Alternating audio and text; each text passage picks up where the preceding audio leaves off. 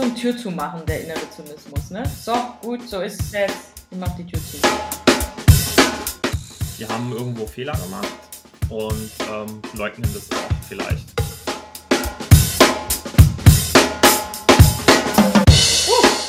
Sorry. So viel zum Thema Dad Noises. Hi, na? Wie geht's dir? Oh je. Ähm, Oh, schlimme Frage? nee, nee. Äh, Schlimme Begrüßung einfach, meinst du? ja, genau. Ich bin so, hallo, wie geht es dir? Das erinnert mich, wenn ich so Briefe an meine Oma schicken musste. Das, äh, Und- das, Mann, das war doch mein total subtiler, innerer, zynischer Humor. Ich der- weiß, der aber ohne Witz, real es war halt immer so, hallo, wie geht es dir? Mir geht es gut. Dann war ich schon immer froh, dass die Postkarte zu einem Viertel voll ist. Weil ich so, okay, jetzt stimmt, muss ich, ja.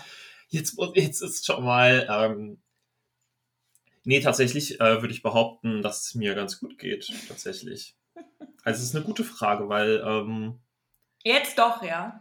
ja doch, weil ähm, ich ein bisschen ruhiger bin die letzten Tage. Äh, hoffentlich wird sich das heute auch widerspiegeln, ähm, dass ich äh, nicht so ähm, äh, nicht um Kopf und Kragen dann rede.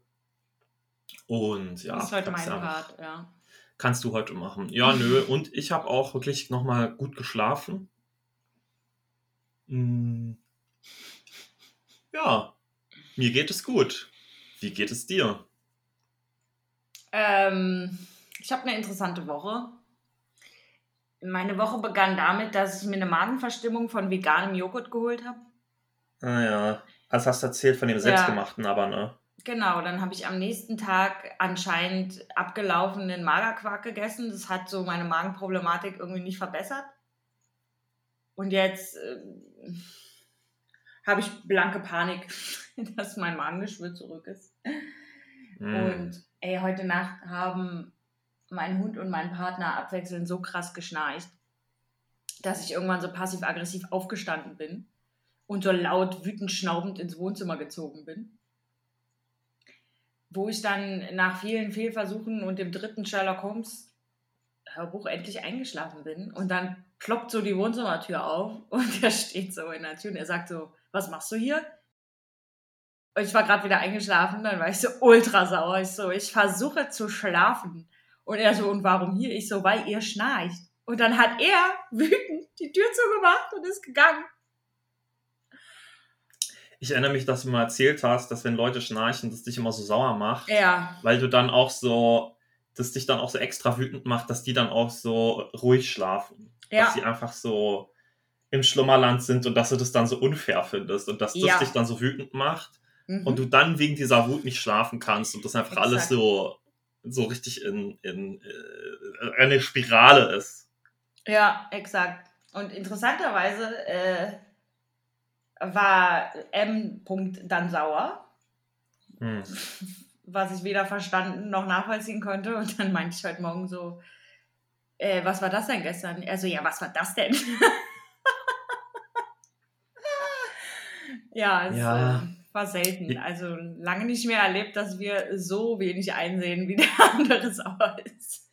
Ich glaube, für manche Leute ist sozusagen einfach das Bild der eigenen oder des eigenen Partners, äh, der auf der Couch schläft oder die auf der Couch schläft, das assoziiert, da assoziiert man vielleicht so richtig krasse, so, do you hate me? Äh, also weißt du, ich finde irgendwie Mhm. so, jetzt schläft sie auf der Couch, oh Gott, weißt du? So nach dem Motto, das, äh, wenn wir eine gute Beziehung haben, dann hältst du das halt aus, dass ich schnarche. Und dann ist man so beleidigt, dass du das nicht mehr ausgehalten hast.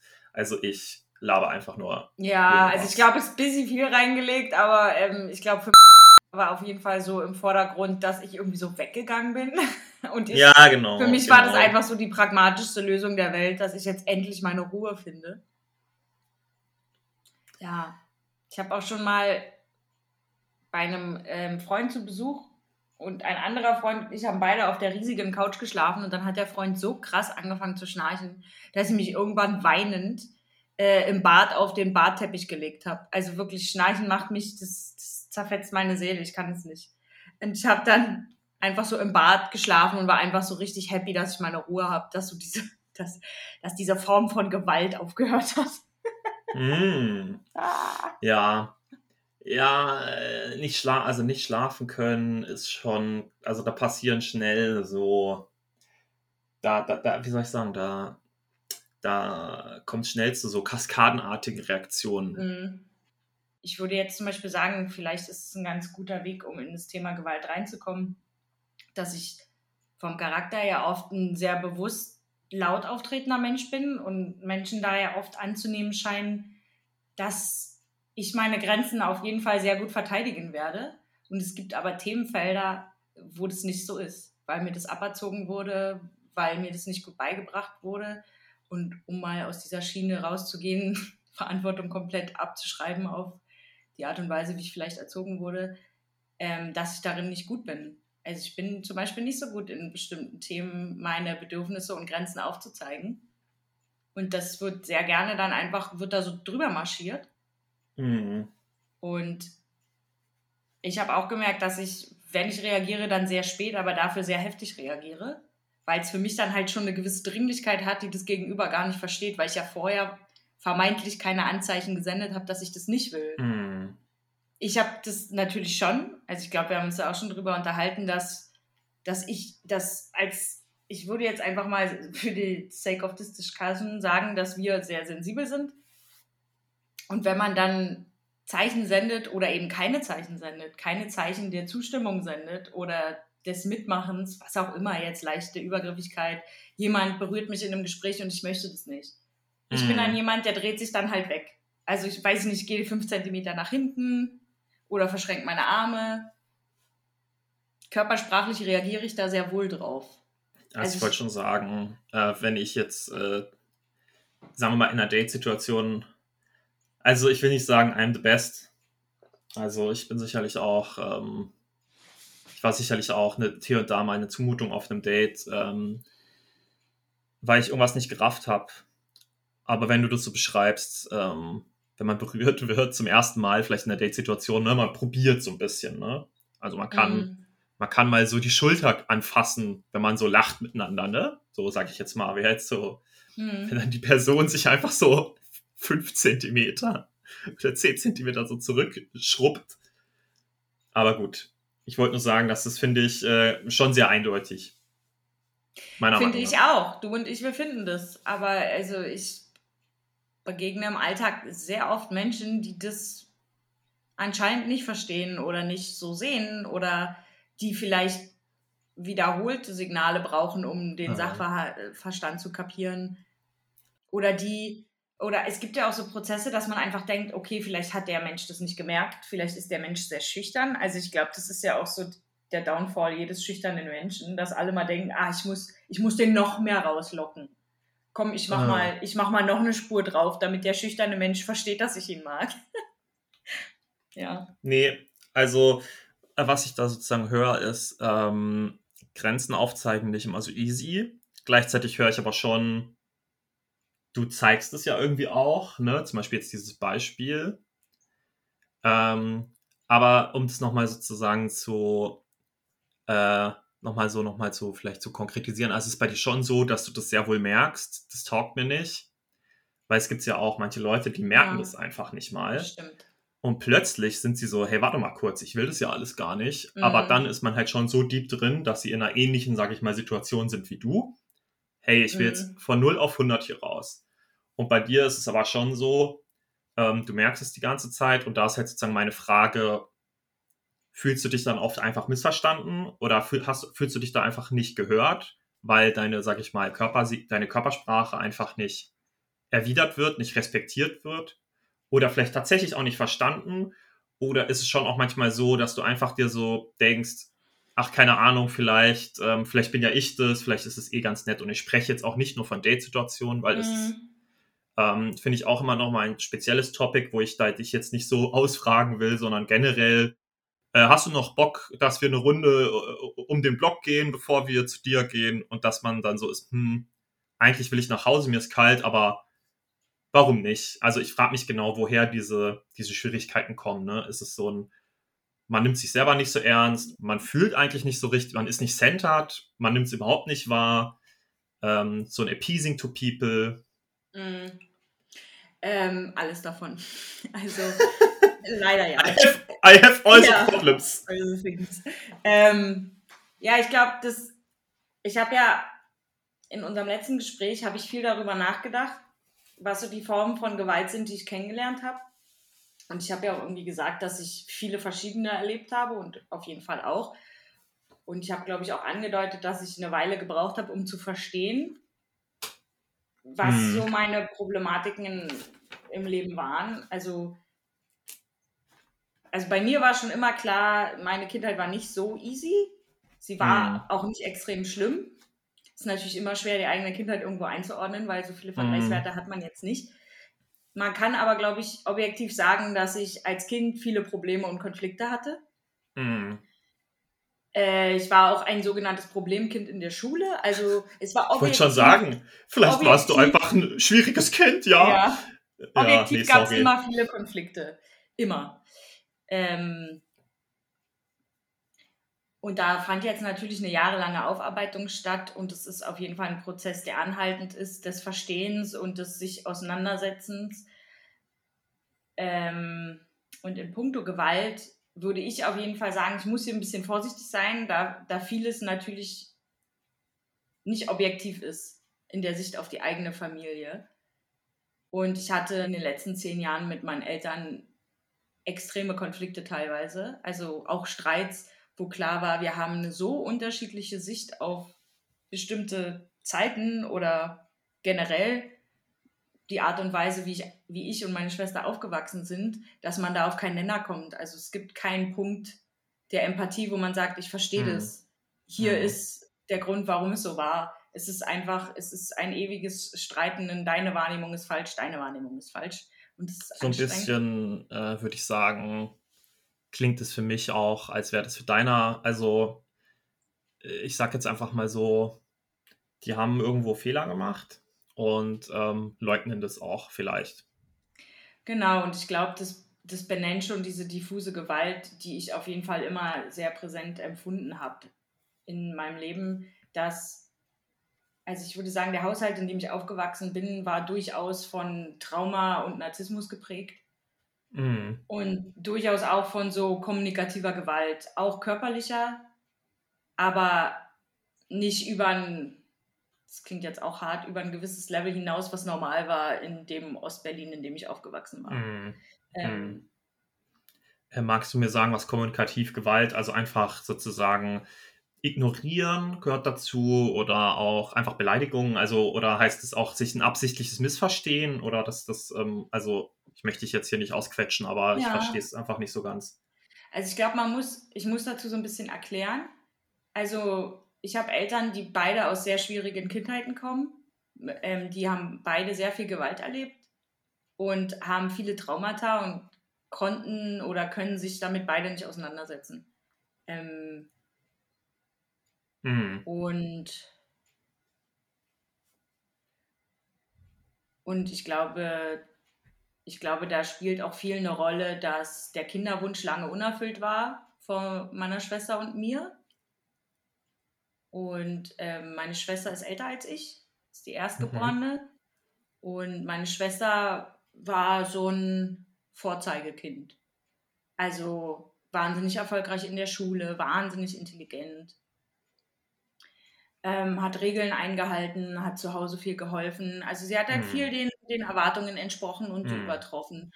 Und so ein bisschen auch, sag ich mal, klassisch die Rolle des großen Geschwisters, sage ich jetzt vielleicht mal so ein bisschen. Also ist, glaube ich, ähm, ja, das ich, sage ich mal, öfter halt, das Muster, ja. aber noch mal ein bisschen stärker als sonst. Genau, ne? Man, objektiv halt auch einfach sehr erfolgreich, also in dem, was sie gemacht hat. Hm, hm. Äh, das war für mich als Kind, also dann kam ich, bin natürlich nicht so und war nie so. Ähm, ich war ein sehr äh, empfindliches, aber lautes Kind, sensibel, aber haut drauf, würde ich jetzt sagen, was eine Kombination ist, mit der Menschen generell schon überfordert sind. Ich glaube, ja. als, als Eltern noch mehr, vor allem wenn ja. dein erstes Kind überhaupt nicht so ist. Äh, Mhm. rückblickend weiß ich jetzt natürlich, dass ich ADS oder ADHS schon immer hatte. Ähm, Ich Mhm. glaube ja auch, dass es genetisch von meiner Mutter kommt. Habe ich mit meiner Mutter auch viel drüber gesprochen und die glaubt auch, dass sie ADHS hat. Also ich glaube, das Ja. Ist jetzt nicht für jeden verständlich, warum das für zusätzliche Konflikte sorgt, aber Menschen mit ADHS haben natürlich ganz andere Probleme bei der Kindererziehung. Mhm. Als Ja, also ich glaube, äh, ich glaube schon, dass sich das heute so ein bisschen auch ähm, mehr durchgesetzt hat. Also einfach von meinem Gefühl her, glaube ich, äh, wenn ich jetzt ein Kind sehe, was Tobsucht, was irgendwie zum Beispiel, Tobsucht. Äh, naja, jetzt benutze ich so einen, jetzt benutze ich so einen, auch so einen dummen alten Begriff, Ja. ne? Ähm, aber ich war letztens bei, bei, bei, bei, ähm, bei Menschen mit Kind und das Kind hatte irgendwann, wir haben halt ganz viel gespielt mit dem Kind und irgendwann ist das Kind halt plötzlich total frustriert gewesen. Und mein erst, genau, der erste Eindruck war irgendwie, ja, okay, der hat jetzt irgendwie einen Stänkeranfall, der ist jetzt auf einmal total, der hat dann geschrien, geht weg, lasst mich. Und ähm, war blöd gesagt schwierig, war aggressiv auch, hat, war einfach, ne, es ist, äh, der ist sozusagen der, der, der, das ist so klassisch so ein wildes Kind, ne, sehr viel Energie, äh, sehr frech, sehr, sehr fordernd, aber irgendwie auch sehr aufgeweckt.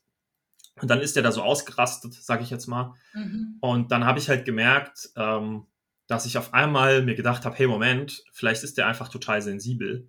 Mhm. Weil als ich vorhin mit dem gespielt habe, fand ich es anstrengend. Wir haben irgendwie ein Brettspiel gespielt und das war total diffus, welche Regeln gelten.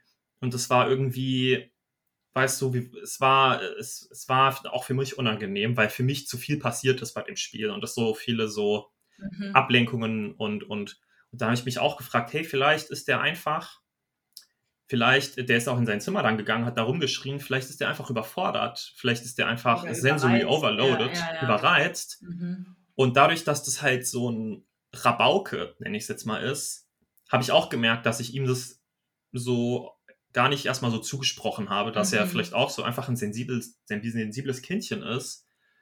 Ja, so ein bisschen längerer Einschub dafür, dass ich schon Mhm. hoffe oder das Gefühl habe, dass auch diese Sensibilität da irgendwie gestiegen ist, dass Kinder, die halt rum, sag ich mal, äh, rumzetern, dass die halt ein ganz, ähm, dass dahinter halt auch oft ein Bedürfnis steckt, ähm, das halt nicht erfüllt ist. Na, eigentlich steckt ja hinter allem ein Bedürfnis. Und das Interessante ist aber, dass in uns allen ja dieses, diese konservative Denkweise noch immer drin ist, dass, dass man dem Bedürfnis nur stattgeben möchte, wenn man den Grund nachvollziehen kann. Das ist ja, Ja. auch interessant, weil gerade Kinder sagen ja eigentlich wahnsinnig klar, was sie brauchen und wollen. Also wenn das Kind sagt, lasst mich, ist ja eigentlich der Appell easy. Ja gut, wir lassen dich. Ciao, Ja, mach dein ciao. Ding, ne? Also eigentlich ist es ja einfach, theoretisch. Ich sag mal theoretisch. Aber natürlich hat man dann wahnsinnig starke Reaktionen und Emotionen da drauf und denkt sich, nee, ich Mhm. finde es nicht gut, warum ist das Kind laut? Ich finde nicht, dass er das jetzt verdient, hier die Ruhe zu haben, wenn er selber die Ruhe stört. Also da, da passiert ja so Mhm. ganz viel mit dem eigenen Gerechtigkeitsempfinden in sich. Ähm, voll. Aber nochmal sozusagen zum, zu unserem Faden zurück. Ich habe dich sozusagen gefragt, äh, magst du über äh, den Begriff, magst du mir sagen, was genau kommunikative Gewalt ist? Und dann hast du Mhm. beschrieben, halt, wie so dein Upbringing einfach sehr kompliziert war, weil ich habe irgendwie rausgehört, deine Eltern äh, haben selber Gewalterfahrungen gemacht, deine Eltern konnten nicht damit umgehen, sag ich mal, wie, sag ich jetzt mal, relativ blöd vielleicht, die das zweite Kind dann doch so anders ist als das erste äh, Mhm. und auch du halt sensibel, aber gleichzeitig sehr auch laut und vielleicht, ähm, ja, Ja, wahnsinnig frech auch einfach. frech Ähm, warst, ja. Ja, das nur so als Background. Ich glaube, das muss man so ein bisschen verstehen. Ich glaube, das ist auch schwer für Menschen, die nicht aus Ostdeutschland kommen, zu verstehen. Ich bin 89 geboren. Also ich glaube, sieben Monate nach mir ist die Mauer gefallen.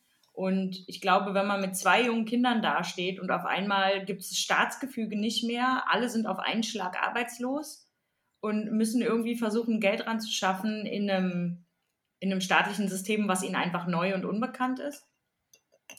Ähm, dass das natürlich auch extreme Stressoren sind. Ja, und auch ja benachteiligt. Also, das, haben, das haben die Menschen damals sicherlich auch schon gewusst, was jetzt kommt. Ähm, Also ich komme nicht aus Ostdeutschland, deswegen ich kann da auch nur begrenzt ähm, was dazu sagen. Aber vielleicht hat man sich gedacht, ja, hoffentlich ist es besser, als was bis jetzt war. Aber wir ziehen trotzdem die Arschkarte. Also das haben die Leute ja sicherlich mhm. gewusst auch. Ja, ja, ja. Und ähm, also das so ein bisschen zum Hintergrund. Und was ich meine mit kommunikative Gewalt ist, dass, dass mir von Anfang an eigentlich kommuniziert wurde, du bist nicht wie deine Schwester, das ist nicht gut. Und es war dann so ein bisschen so dieses, diese selbsterfüllende Prophezeiung, dass egal, was ich gemacht habe oder wie ich war, ich habe immer so, so, bestimmte toxische Sätze, an die erinnere ich mich natürlich wahnsinnig gut. Und mir wurde dann immer gesagt, ah, naja, jetzt macht sie wieder das Gegenteil von dem, was ihre Schwester macht. Also ich wurde immer so wahnsinnig darauf reduziert, dass ich anders sein möchte als meine Schwester. Also mir mhm. wurde mein eigener Charakter auch einfach nicht zugebilligt. Mhm. Ähm, also du wurdest einfach nicht akzeptiert, sage ich jetzt mal ganz, ganz ja, hart. Ja, und es gab auch, also wenn ich sage gewalttätige Kommunikation, es wurde sehr viel gegaslightet und also Emotionen und Bedürfnisse wurden sehr oft gegaslightet. Also wenn ich Dinge gesagt habe, dann hieß es, das bildest du dir ein, ist nicht so. Ah ja. Einer der oh, häufigsten. Sätze, die mir gesagt wurden, war, ähm, du hast eine verzerrte Wahrnehmung der Realität. Mm. Den habe ich so oft gehört. Ähm, hm. Ja, scheiße. Oder, das, ähm, das, tut mir, das tut mir wirklich leid zu hören. Das, ist, das, das muss wirklich scheiße sein. Ja, ist es auf jeden Fall. Ähm, es ja. macht auf jeden Fall, ich kann auf jeden Fall sagen, dass es dauerhaft was mit einem macht, dass man immer dagegen ankämpfen muss, seinem eigenen Instinkt zu glauben. Und ich habe letztens erst mit meiner Schwester darüber gesprochen, dass meine Mutter hat oft in, in Diskussionen gesagt, also wenn wir jetzt gesagt haben, ja, aber ihr macht das und so, der, der häufigste Satz, den meine Mutter als allererstes gesagt hat, war, du musst aber auch die andere Seite betrachten.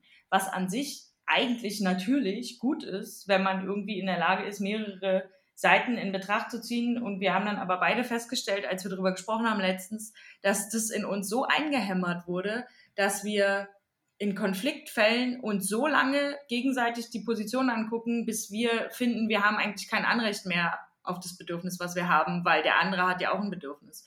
Und wir haben dann festgestellt, dass bei uns beiden dazu geführt hat, dass wir Probleme haben, unsere eigenen Bedürfnisse anzuerkennen, weil der andere Mensch ja auch ein Bedürfnis hat. An sich ist es ja gut, wenn man wenn man die Bedürfnisse der anderen Seite sich anschaut, aber wenn man es mhm. halt aber nicht macht.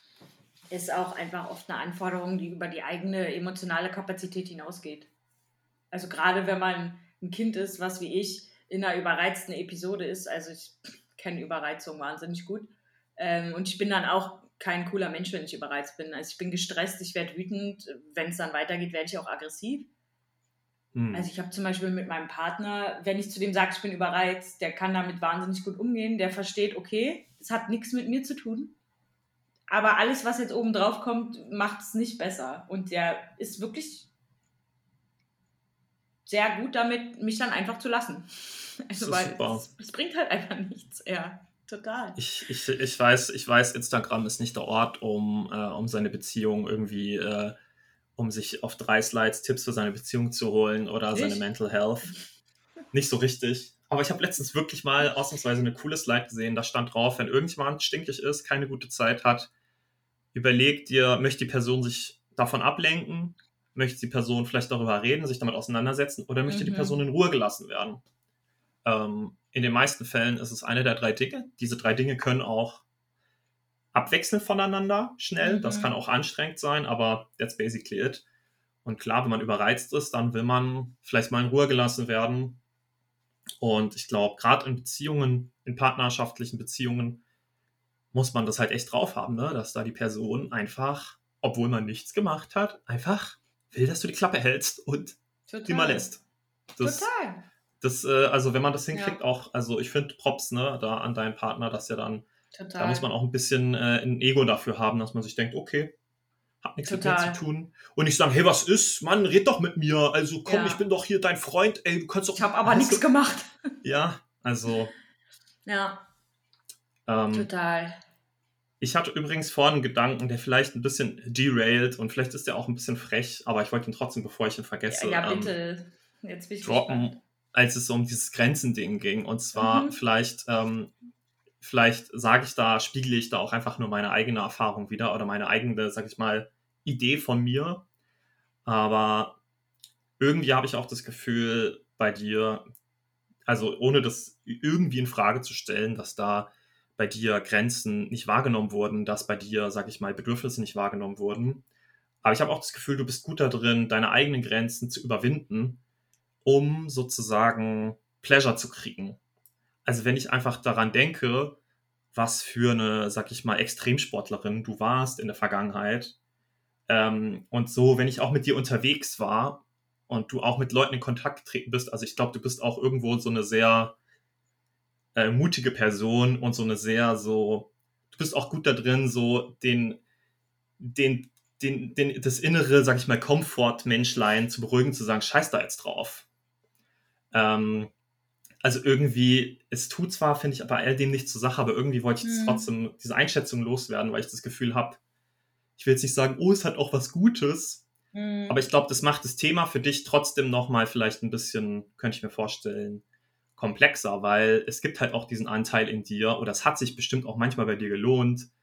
Ähm, es geht bestimmt vielen Menschen so, aber bei dir kann ich es mir irgendwie vorstellen, dass das sich auch manchmal gelohnt hat, weil ich glaube, du bist jemand, der auch eben, du magst, glaube ich, auch Erlebnisse Mhm. Du magst äh, besondere Erlebnisse. Wie war das? Äh, High, Sen High Sensation Seeker sozusagen. Mhm. Und wenn man aber gleichzeitig sensibel ist, muss man immer gucken, gehe ich jetzt über meine Grenze? Total. Ähm, und tu mir da was nicht Gutes? Oder, oder kann ich hier was erleben und das ist vielleicht auch gut, dass ich hier mal drüber gehe. Also, genau, das wollte ich einfach irgendwie nur einwerfen, dass, das, dass ich das Gefühl habe, dass das bei dir irgendwie bei diesem Thema vielleicht auch ein bisschen dazu gehört. Ähm, also ohne zu sagen, oh, du bist, du bist doch selber jemand, der sich da die ganze Zeit über die Grenzen geht. Das überhaupt nicht. Aber das ist irgendwie, das, das finde ich, du bist einfach ein sehr abenteuerlustiger Mensch auch. Und ich finde das bei dir eigentlich eine interessante, ein interessanter Fakt, dass du das auch weiterhin kannst. Ne? Dass die Grenzen so, dass Grenzen schwierig sind, dass sie auch überschritten wurden, aber dass man selber trotzdem niemand ist, der sich jetzt einsperrt. Und ähm, äh, trotzdem irgendwie noch vor ein paar Jahren irgendwelche Hügel runterrollt, äh, was relativ dangerous ist und so. Mhm. Ähm, ja, das nur so als Anmerkung. Ja, also danke, ist auf jeden Fall ein schönes Kompliment. Also ich glaube, also ich würde dir auf jeden Fall zustimmen, dass das so die positive Seite davon ist, dass, dass man neugierig, unsensibel ist oder das vielleicht auch das ADS, was da losfeuert und mich zwingt, auf die Suche nach Dopamin zu gehen. Ähm, also die gute Seite davon ist natürlich, da, dass ich aufgeschlossen bin gegenüber Erlebnissen und Eindrücken. Die schlechte ist, dass ich oft, weil ich ja dieses erste, ach come on, geh doch drüber über deine Angst und deinen mhm. Komfort, dass ich dann oft erst sehr viel später merke, dass ich übercommitted habe eigentlich. Also ich habe... Mm, it was a mistake. also ich habe erst lange Zeit zu allem immer erstmal Ja gesagt. Und es ja. hatte bestimmt auch so einen People-Pleasing-Aspekt da drin. Ähm, jetzt würde ich tatsächlich sagen, dass ich viel vorsichtiger für meine Verhältnisse geworden bin, was, glaube ich, im Verhältnis zu wirklich vorsichtigen Menschen immer noch nicht so viel scheint. Aber jetzt denke ich tatsächlich kurz mal über Sachen nach, bevor ich zustimme. ja. Ja. Nee, also ja. Hat, hat vielleicht auch ähm, ja, ist vielleicht auch gut, dass es jetzt erstmal hinter dir liegt, die Zeit, wo man erstmal zu allem Ja sagt. Mhm. Ähm, aber genau, also nochmal. Äh, ja, ich glaube, es ist zurück. vielleicht noch, ja, mir ist auch gerade eingefallen, ich glaube, als Erklärung so auf dieses, das Narrativ, in dem ich so das Gefühl hatte, ich soll da so reinwachsen und dieses klare Signal an mich, permanent nicht, nicht so gut zu sein wie meine Schwester. Ich glaube, mein Modus operandi ist dann auch so ein bisschen geworden, okay, dann Fakt ist Shit. Also mein Weg dadurch war von vornherein alle zu enttäuschen, dann hat keiner mehr Erwartungen an mich. Also ich, mir wurde so oft gesagt als Kind, dass man enttäuscht ist von mir. Also ich glaube, aus das allein aus meiner persönlichen Erfahrung und jetzt mit diesem Wissen, das ich habe, wie so eine typische ADS- oder ADHS-Kindheit für Leute aussieht und wie oft die mitgeteilt bekommen, dass sie nicht gut sind oder nicht gut genug, also es gibt da ja diese Schlagzahl im Amerikanischen, dass ein Kind mit ADHS 20.000 mehr negative Bemerkungen hört im Leben als ein normales Kind oder neuronal. Mhm. Und da habe ich letztens viel mit meiner Schwester drüber gesprochen, die das jetzt nachvollziehen kann. Also ich, man muss dazu sagen, also ah, ich versuche das hier irgendwie an einem Faden abzuarbeiten, was natürlich schwer ist. Ähm, also sagen wir mal, ich war dieser Charakter, ich habe von vornherein alle enttäuscht. Ich habe diese Scheiß auf Erwachsene-Attitüde der deutlich vor mir hergetragen. Ich habe Mhm. Erwachsenen auch nicht vertraut. Ähm, Beziehungsweise, ich meine, um das jetzt mal zu korrigieren, Erwachsene haben die ganze Zeit irgendwelche selbstgewählten, meiner Meinung nach auch nicht unbedingt hilfreiche Erwartungen an sich gestellt. Ähm, also in Wahrheit war es eigentlich so, dass sich die erwachsenen Menschen ständig selber dazu abgesettet haben, also sich selber dazu, sag ich mal, in Situationen gebracht haben, wo sie enttäuscht werden. Also ich habe so viel, Ja. so wie das für mich klingt, man hat an sich die ganze Zeit Erwartungen gestellt, die nur enttäuscht werden konnten, weil diese Erwartungen einfach an sich gerichtet keine besondere, sag ich mal, Nutzen hatten. Ähm, klar, ein paar Erwartungen darf man schon haben, aber es klingt für mich so, als hätten die da jetzt irgendwie auch nicht draus gelernt. Ja, ich glaube, es, ja, es war halt so vielschichtig, die Erwartungen und also die Fuckery war irgendwie echt vielschichtig. Dazu kam noch, dass ich natürlich immer das einzige Mädchen war, was Streit, Streit und Probleme gesucht hat. Das war immer die geile Hm. Formulierung.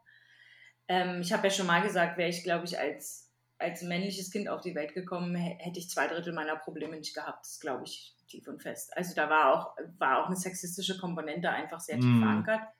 Wo ich Hm. aber zum Beispiel sagen muss, dass, dass meine Mutter in dem Punkt echt cool war. Also sie hat immer gesagt, sie findet es gut, dass ich so bin, dass ich mutig bin und meine Meinung ausspreche und ähm, sie möchte nicht, dass ich ein angepasstes Mädchen bin. Also es ist natürlich schwer, über Konflikte mit den Eltern zu reden, ohne den Eindruck zu erwecken, dass, dass man die einfach komplett vergessen sollte. Also meine Eltern haben natürlich auch Sachen richtig gemacht und vor allem haben die für, für die Art und Weise, wie sie selber groß geworden sind, ähm, das auf jeden Fall besser gemacht und das auch gut gemacht. Das hätte ich vor zwei Jahren noch nicht sagen können. Kann ich jetzt inzwischen. Also in mir hat das auch zu so einer sehr starken, so einem Misstrauen in Autoritäten und Erwachsenen geführt. Und ich weiß, ich hatte aber immer schon einen wahnsinnig großen Freundeskreis. Und ich weiß, dass ich einmal bei einer Freundin zu Hause war und da hat die Mutter gesagt, ah, du, du bist das Mädchen, das keine Erwachsenen mag. Und ich dachte mir, okay, krass, wieso sagt die sowas? Und dann habe ich drüber nachgedacht und dachte, ah, das stimmt. Ja, ja. Also ich hatte wirklich ein Misstrauen gegenüber Erwachsenen. Ähm und ich merke, dass ein Misstrauen gegenüber Menschen sehr oft immer noch in mir habe. Also ich würde sagen, dass mich das zu einem Erwachsenen gemacht hat, der nicht, der nicht easy Leute in seinen inneren Kreis lässt, gar nicht. Also ich glaube, ich wirke offen. Wenn ich Bock habe, kann ich ein wahnsinnig offener und begeisterter Mensch für andere Menschen sein. Aber bis man so in diesen kleinen Kreis an Menschen kommt, denen ich vertraue, es dauert sehr lange. Und darüber habe ich mit meiner letzten Therapeutin ziemlich viel gesprochen. Die hat das dann eine Enttäuschungserwartung genannt. Und dem würde ich partiell zustimmen. Also ich klopfe Leute am Anfang sehr viel darauf ab, ob die, ob die ehrlich sind, ob man denen vertrauen kann, ob die loyal sind. Und neige dann zu so einer pessimistischen Haltung, dass wenn, wenn dann irgendwas, weiß ich nicht, kleines Beispiel, du erzählst was Persönliches und du merkst mit, das wurde weitererzählt. Die Leute sind dann für mich durch. Hm. Es ist leider echt oft, ähm, es ist leider echt oft so, dass, dass auch wenn ich Leute kennengelernt habe, die so ein bisschen skeptisch gegenüber, immer so ein bisschen skeptisch durch die Welt gehen, wo ich gedacht habe, okay, das dauert aber lange, bis man bei dir irgendwie ähm, rankommt und dann erzählen sie mir, wie scheiße die Eltern waren. Da denke ich mir so, Ja. ja, verdammte Axt, ey, gibt's, gibt's doch nicht. Total. Ja, ich, ich habe letztens auch drüber nachgedacht, wie faszinierend es ist, dass, dass Leute, die Form von Gewalt ausgesetzt sind, eigentlich immer so eine Form von Härte erlernen müssen. Also so ein, ja, sich selbst abhärten, ne? Und das auf Kosten natürlich auch von anderen Dingen.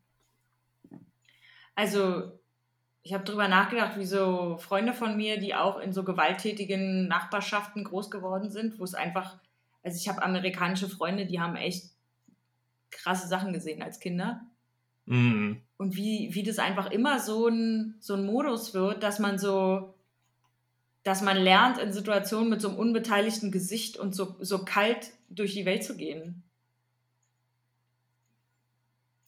Ja, also das, ähm, das ist, glaube ich, genau das ähm, Unfaire auch an Gewalt, dass sie einen tendenziell zu einem Menschen macht, der je nachdem, wie schlimm es war, ja. Aber Gewalt tut einem einfach als Mensch nicht gut und macht einem selber, sage ich mal,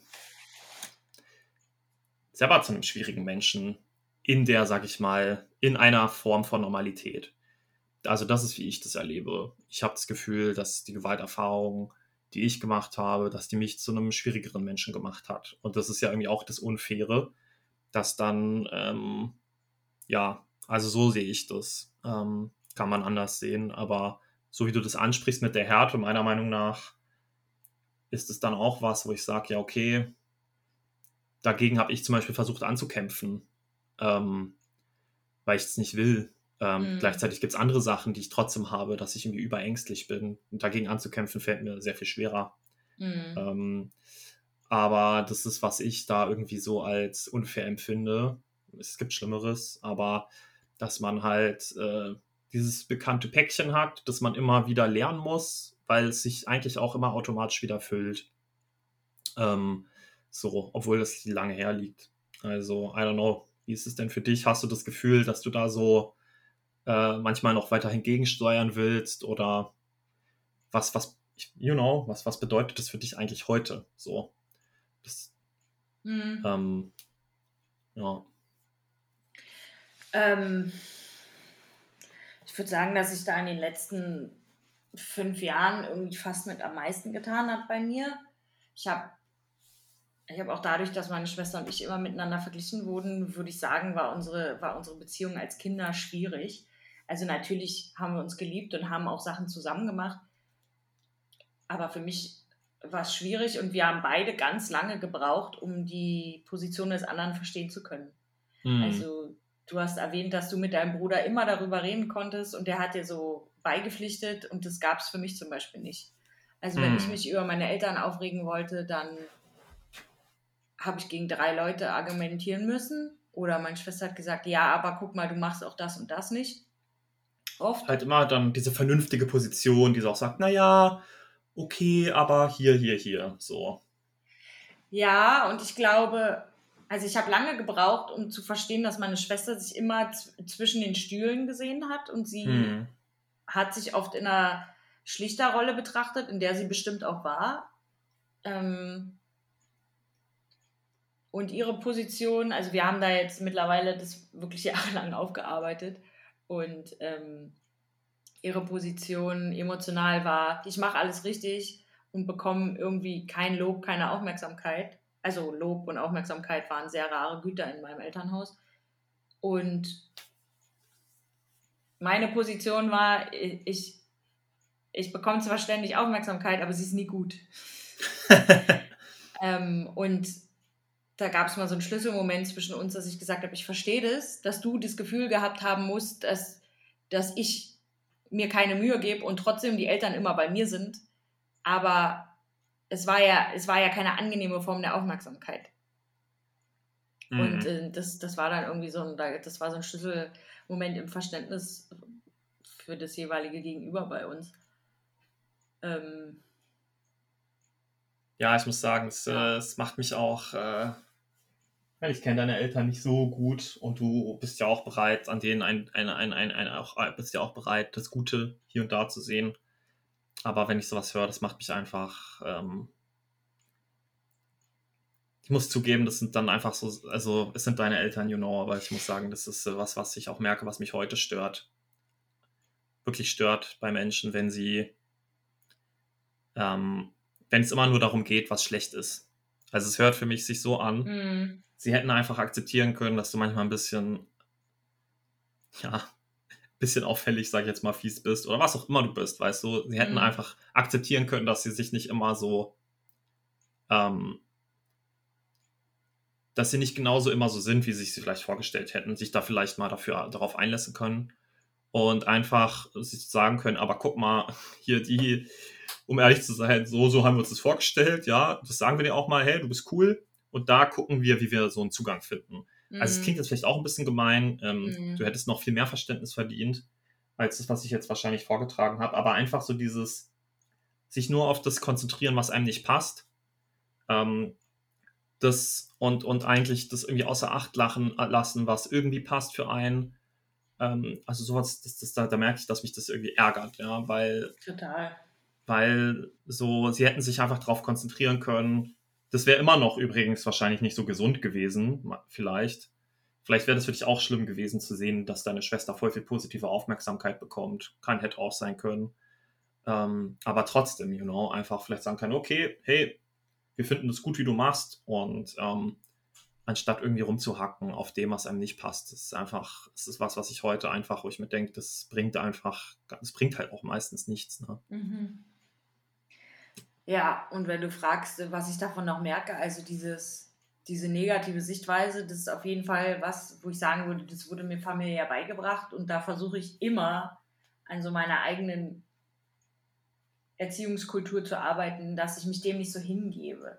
Weil mhm. ich merke auch in so Phasen, wo es schlechter läuft, jetzt Corona, Winter, äh, Genesen von einer Krebserkrankung, dann kann ich so schnell in diese zynische Sichtweise kippen mhm. und diese, diese innere Nörgelstimme haben.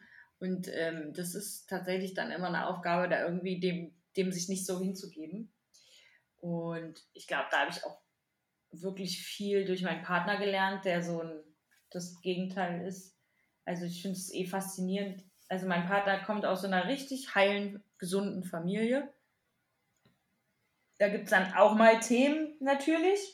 Aber mhm. also was so den Zusammenhalt und so betrifft und wie die miteinander reden und wie wertschätzend die miteinander umgehen, als ich das zum ersten Mal erlebt habe, war ich richtig sprachlos also ich glaube, das war, das war irgendwie der 30. Geburtstag von, von ihm und wir waren bei den Eltern und die haben dann im Vierseitenhof hm, haben so Feuer gemacht und dann hat der Vater so eine Rede gehalten, wie stolz er auf mhm. seinen Sohn ist, was das für ein Mann geworden ist, welche Werte er vertritt.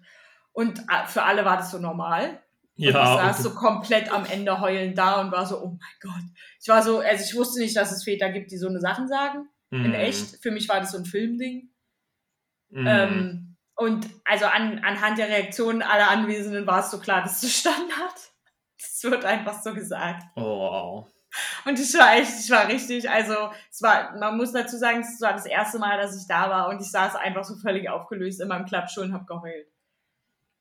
Und also die Familie, die hat mir in meiner Krebserkrankung auch Hilfe angeboten und mir in einer emotionalen Art und Weise beigestanden, Also meine Eltern haben für ihre Verhältnisse auch wirklich alles gegeben und tun es immer noch, aber emotional sind sie da leider nicht so kompetent. Das, ist, das tut mir total leid, das sagen zu müssen und das mhm. klingt ultra hart. Nee, ich glaube, das anzuerkennen. Ja, aufgrund von ihren Kindheiten haben sie da einfach auch begrenzte Kapazitäten. Und das meine ich halt eben nicht anklagend. Und ja, es war wenn man das dann irgendwie anders sieht, ist das einfach, hat es einen sehr starken Effekt auf einen. Und also das, ich, ich finde es halt interessant. Also zum Beispiel mein Partner hat in seinem Leben so gut wie nichts Schlimmes erlebt. Also wirklich, das ist, das ist im besten Sinne ein glücklicher, naiver Mensch.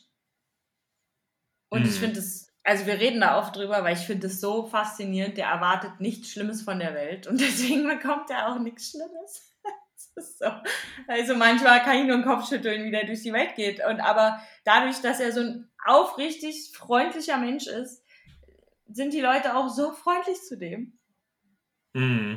Ja, es ist leider natürlich so ein bisschen, kenne ich das von mir selber, wenn ich, ich kenne auch diese zynischen Sichten, die ich bekomme und dieses so Defeating, ähm, alles ist nervig und ich bin sowieso, ich hatte eine scheiß Kindheit und bin arm gewesen, so wird eh alles scheiße laufen bei mir, es bringt eh nichts. Ähm, es ist keine gute, ist keine gute, ist wirklich keine gute Stimme zu folgen. Ähm, Mhm. Weil, weil man, also ich merke dann auch bei mir, dass ich dann in so eine Haltung reinkomme von so, ja, mir geht's schlecht und hier, die kriegen irgendwelche Stipendien. Mhm. Dabei sind es mhm. dann irgendwelche armen, äh, anderen armen Leute oder wegen ihres Geschlechts benachteiligten Leute oder was auch immer, die dann Stipendien kriegen, aber dann werde ich da so, so zynisch auch, ja. Ja, das klingt ähm, gut von mir. Gar nicht geil. Und es ist halt, ist halt keine Stimme, die, die Gewinn bringt. Also ja. die verharrt irgendwie so in diesem. Das ist so ein Tür zu machen, der innere Zynismus, ne? So, ja. gut, so ist es jetzt. Wie macht die Tür Scheiß drauf. Und es klingt, also dein, dein Freund klingt in dem, dem Aspekt richtig cool und ähm, es freut mich auch, dass du so eine, dass du so jemand hast in deinem Leben, der dir das irgendwie auch, sag ich jetzt mal ganz kitschig, zeigt. So. Ähm, dass man halt auch so durchs Leben kommt. Und mhm. ähm, aber ohne jetzt sozusagen den Fehler im System zu sehen, äh, würde mich trotzdem die Frage interessieren, ob du manchmal sozusagen so, also hast du da manchmal das Gefühl, ähm, also ich kenne das Gefühl von mir, deswegen frage ich, ja, der versteht mich vielleicht dann doch nicht so richtig, wenn ich jetzt über meine Eltern rede oder über Schwierigkeiten, die ich hatte, oder hast du das Gefühl, dass er da irgendwie auch das lernt irgendwie, wie das, also du verstehst ja, wie es mhm. sein, gewesen sein muss für ihn. Du, du, du kriegst eine neue Weltsicht auf die Dinge. So, wow, der hat da so einen liebenden Vater, der wirklich ehrlich ihn supporten will und es auch ausdrücken kann. Aber hast du das Gefühl, dass er auch bei dir so sieht, oh, das gibt's auch? Krass, wusste ich nicht. Mhm. Also, nicht, dass er das müsste.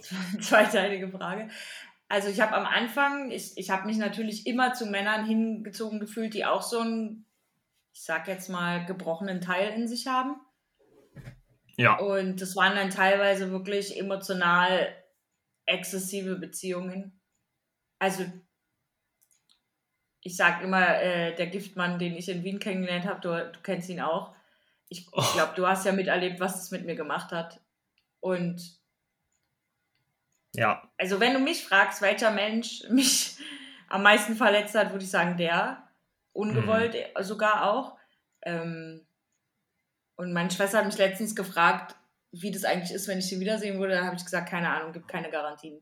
Und sie meinte immer noch, ich sage immer noch. Also der ist wirklich, das ist der Mensch, bei dem ich nie, da, da gibt es keine Sicherheiten. Ich weiß nicht, was mhm. passiert, wenn ich den sehe, was der in mir auslösen könnte, keine Ahnung. Ja. Ja. Aber der hat, oh, wir haben einfach so aneinander, also unsere schwarzen Stellen haben so aneinander angedockt. Oh. Wir, also ich habe den ja auch immer meinen Bruder genannt und der hat genau verstanden, was ich gemeint habe. Und egal, wovon ich gesprochen habe, der hat mich emotional zu 100% verstanden und das hat so gefährlich gemacht. Weil wir uns da sehr ähnlich waren in der Art und Weise, wie wir fühlen und wie wir die Welt sehen. Und am Anfang war das für mich wirklich schwer mit meinem jetzigen Partner, weil der, ich kann ihn in bestimmte Tiefen nicht mitnehmen der kennt bestimmte Tiefen an Schmerz oder Erfahrungen nicht. Und das, das meine ich nicht so von oben herab, wie es vielleicht klingt. Aber der natürlich fehlt da vielleicht eine, eine Spur an Empathie äh, oder eine gewisse Erfahrungsspur an Empathie. Obwohl er ein mhm. sehr empathischer Mensch ist. Aber es, mhm. es gibt ja einen Unterschied zwischen verstehen und nachempfinden können. Ja. Und ähm, am Anfang habe ich mich natürlich nach dem gesehnt, was ich kannte. Also ein Mensch, der mit mir in diese depressiven Ecken reingeht und sagt, hier sind meine, guck mal, die ähneln sich. Und ähm, ja, mein jetziger Partner bleibt einfach stehen und sagt, ich kenne das nicht, wo du da hingehst, aber ich bin immer hier und ich warte auf dich. Und das ist richtig gut, ey. Ja, also ich habe ich, ich musste lernen, das als Stärke zu sehen und nicht als etwas, das fehlt. Einfach weil es neu für mich war.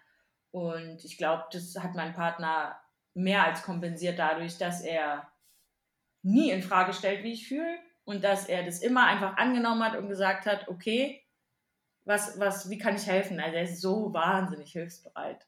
Und ich glaube, als ich den letzten extremen Konflikt mit meinen Eltern hatte, die habe ich dann aus meiner Wohnung rausgeschmissen und habe dann zwei Freunde angerufen, weil ich nicht allein sein konnte und ähm, die konnten nicht und ich bin kein Mensch, der easy nach Hilfe fragen kann, gar nicht.